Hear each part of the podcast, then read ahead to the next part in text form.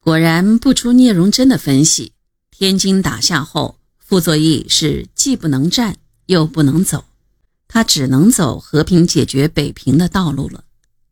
天津在不到三十小时里陷于解放军之手，令他震惊不已，也给了他沉重的一击，彻底打碎了他视武力固守一段时间的幻想。天津战役打响后，陈长捷问他怎么办，他还给陈打气说：“坚决守住就有办法。”谁料大堡垒化的天津失守如此之快，那防御设施远不如天津的北平，又会好过多少呢？就在总攻天津同一天，一月十四日，傅作义派剿总副总司令邓宝山。携周北峰出城举行第三次谈判。邓在抗战中曾经去过延安，与毛泽东有过交往。傅作义派邓宝山出城是有这层考虑的。邓宝山要求解放军停攻天津，又提出收编部队改称人民和平军的问题。林彪、罗荣桓、聂荣臻坚决拒绝了傅作义的这些要求，指出。因傅作义的拖延，攻击天津的命令已经下达。这次谈判不再包括天津，北平受编部队应按人民解放军制度改编为人民解放军。傅作义立此一大功，我党就有理由说服人民赦免其战争罪行，不救既往，并给予政治出路。十六日。毛泽东亲笔以平津前线司令员林彪、政治委员罗荣桓的名义起草了一份致傅作义的公函。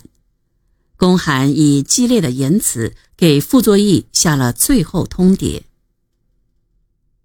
贵将军身为战争罪犯，如果尚欲获得人民谅解，减轻由战犯身份所应得之罪责，即应在此最后时机。遵照本军指示，以求自赎。办法如下：一、自动放下武器，并保证不破坏文化古迹；二、如果贵将军及贵属不愿意自动放下武器，而愿意离城改编，则本军为保全北平不受破坏起见，也可以允许这样做。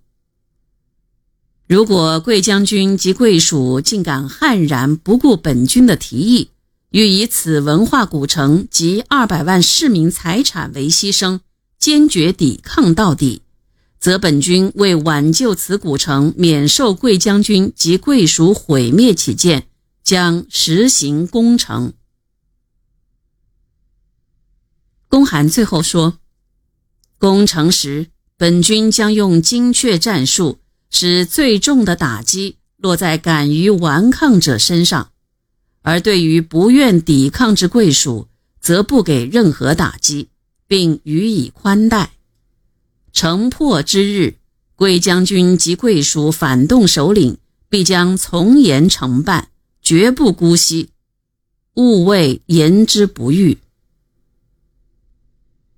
毛泽东文笔犀利，挥洒自如。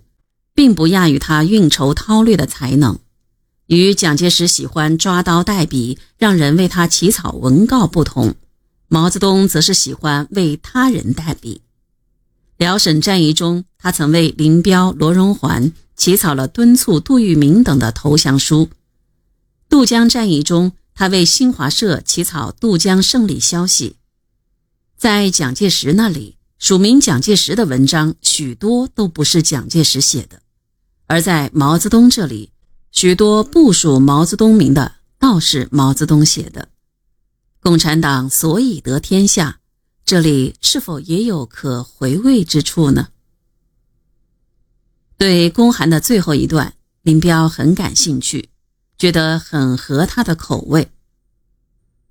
勿谓言之不预，谈判就是为了这个目的。可见林彪心里想的。还是攻城。